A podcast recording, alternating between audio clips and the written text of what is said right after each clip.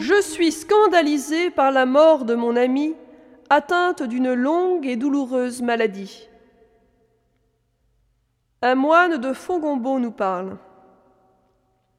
Comme il est bien compréhensible que vous soyez bouleversé et peiné par la maladie et la mort de votre ami.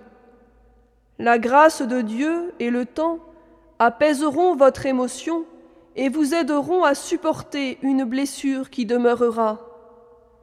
Mais si votre souffrance se transforme en révolte et donc en haine, vous ne pourrez pas comprendre. Souvenez-vous de ce que Jésus dit à Saint Pierre avant de subir son horrible passion. Ce que je fais, tu ne peux pas le comprendre maintenant, tu comprendras plus tard. Jésus lave les pieds de ses disciples pour leur faire comprendre ce que Saint Paul expliquera aux Philippiens.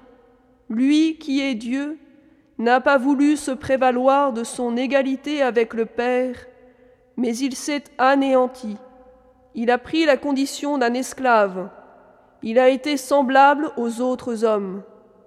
Il s'est humilié, se faisant obéissant jusqu'à la mort et à la mort de la croix. Notre Dieu n'est pas un Dieu insensible. Dans l'extraordinaire chapitre 53 d'Isaïe, qui donne tout le sens de la mort du Christ, il est écrit Vraiment, il a porté nos faiblesses et il s'est chargé de nos souffrances. Et la lettre aux Hébreux dit la même chose. Et certes, il était le Fils de Dieu, pourtant il a appris de tout ce qu'il a souffert l'obéissance. Voilà notre Dieu. Il ne peut pas être insensible à notre souffrance. Il la connaît pour l'avoir portée. Pascal lui fait dire Je pensais à toi dans mon agonie, j'ai versé telle goutte de sang pour toi. Tournez-vous vers lui et vous comprendrez.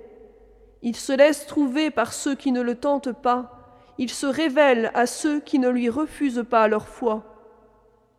Pensez à votre ami et à la joie rassasiante qu'elle goûte auprès de Dieu qui essuie toute larme de ses yeux. Vous vous reverrez. En attendant, elle pense à vous avec une lucidité et un amour qu'elle n'a jamais eu pour vous à ce point ici-bas. Et vous en sentirez les effets si vous arrivez à dire votre fiat avec Marie au pied de la croix.